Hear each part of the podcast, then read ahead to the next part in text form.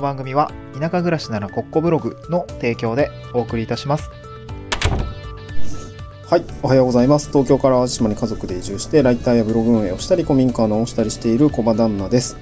えーっと、なんかもうクリスマスも明けると、年の瀬が一気に近づいてくるような感じなんですけれども、まあ今日もやっていきたいなと思います。まあ今日なんですけど、あんまりこう、明るいニュースじゃないというか、まあ明るい題材じゃないんですけど、田舎に移住の YouTuber、住民から嫌がらせを受けて引っ越しというニュースですね。これ,、えーこれを受けて思うことというような話をしたいなと思うんですけど、えーっと、まあ、基本的にその、こういうニュースを見て、うん、なんか、どちらかに肩入れすることは僕はあんまりしたくないなというか、あの、なんか、そ、それをしてもあんまり意味がないというか、まあ、あの、両方の話聞かないとね、えまあ、よく結構、二項対立って言って、その、移住者と受け入れ地域みたいな、こう、ね、対立構造みたいな感じでよくメディアさんは取り上げてしまいがちかなと思うんだけど、まあなんかね、まあそういう風が多分、クリックリそれるから、しょうがないな、しょうがないんだろうなと思いながらニュースはね、えーまあ話半分で聞いてるところはあるんですけど、えーっと、まあ実際さ、移住者側、僕は移住者側なので、移住者の方からしたらやっぱしんどいよねっていう風になんかこう、まあ同情まではいかないんだけど、同情されても別に嬉しくないと思うからさ、なんかこう、大変だったよねっていうところはなんかすごく感じましたね。で、これどういう内容なのかっていうと、あの、もともとは東京で、あの、住まれていた、まあ僕と同じように、その、多分子育てとかですかね、えーっと、まあいろいろこう、まあ多分移住したいと思った動機があって、で、その地域に、まあ多分移住探しをして、まあ移住したいと思った地域に、まあ地域おこし協力隊という制度を使って移住されたみたいなんですよね。うん。で、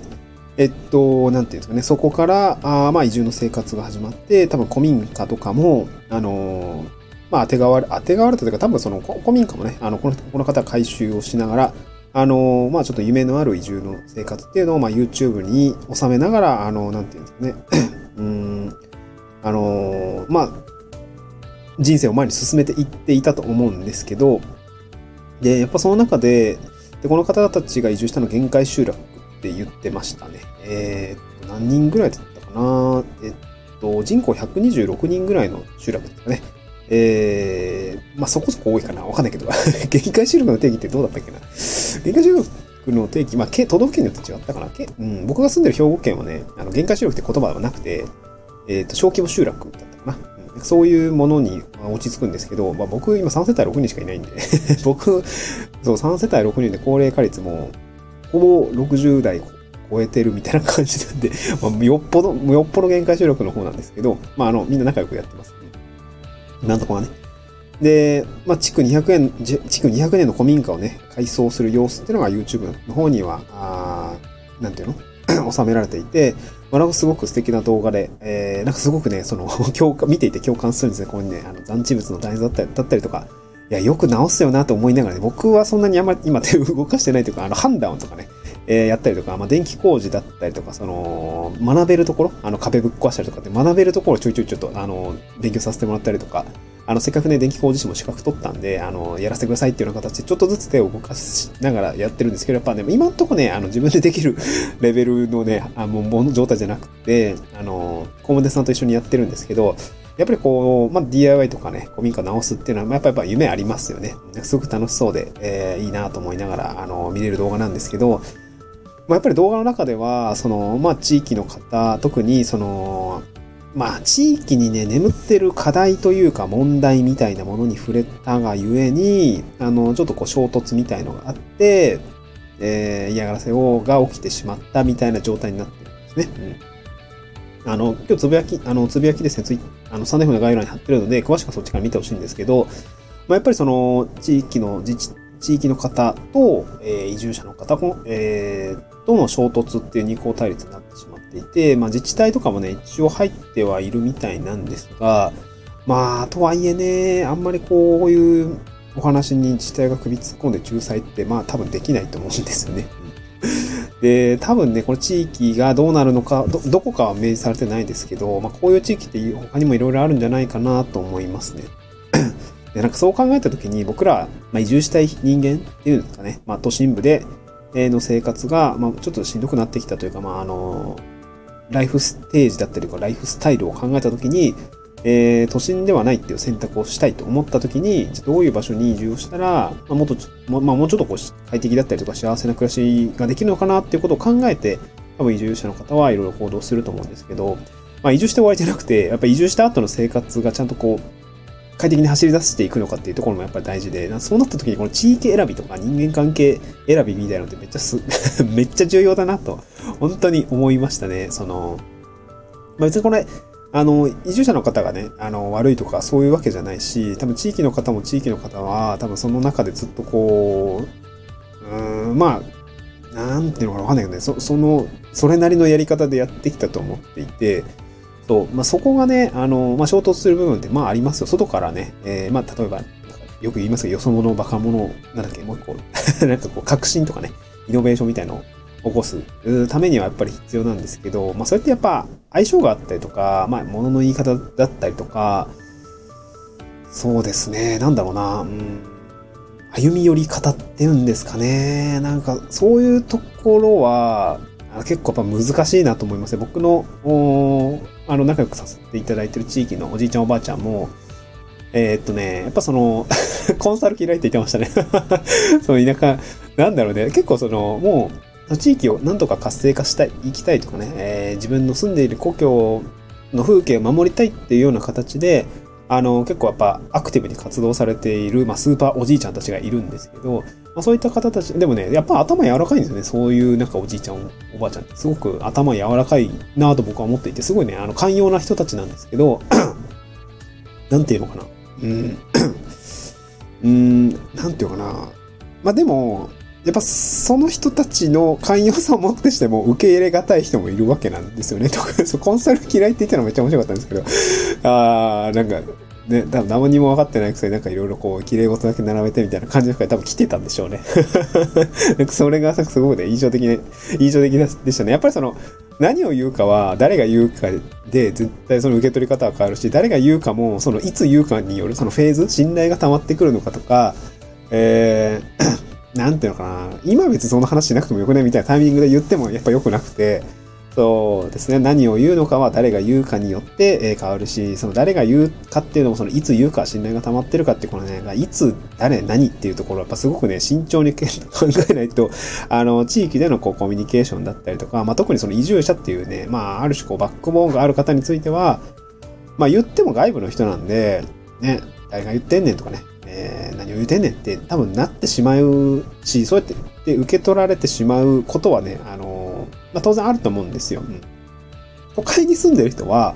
まあ、もともとね、あのー、都市部の人もそうかもしれないし、まあ結構その流入、えー、地方だったりから流入してきた、まあなんていう移民、まあ小さい国の中での、まあある種、まあ、昔の、あの、歴史上の、あの、なんていう、藩とかね、都道府県もそうだし、藩とかね、なんとか藩みたいな、薩摩藩とかね、そんなあったっけその、そういう、藩を超えた、あのね、あの、都の方に来たあ移民みたいな感じの人が、あの、たくさんいるような形なので、別にそこの、あの、意識って当然ないし、結構、まあ、あの、ななんていうの、普通にそんな衝突多分ないと思うんですよ。こだわりも多分ないと思うんで、住んでる場所に対するこだわりとかね、そんなないと思うんで、あの、そういうことはないと思うんですけど、やっぱ地方とか田舎ね、特に限界集落と呼ばれるような場所については、やっぱ、うー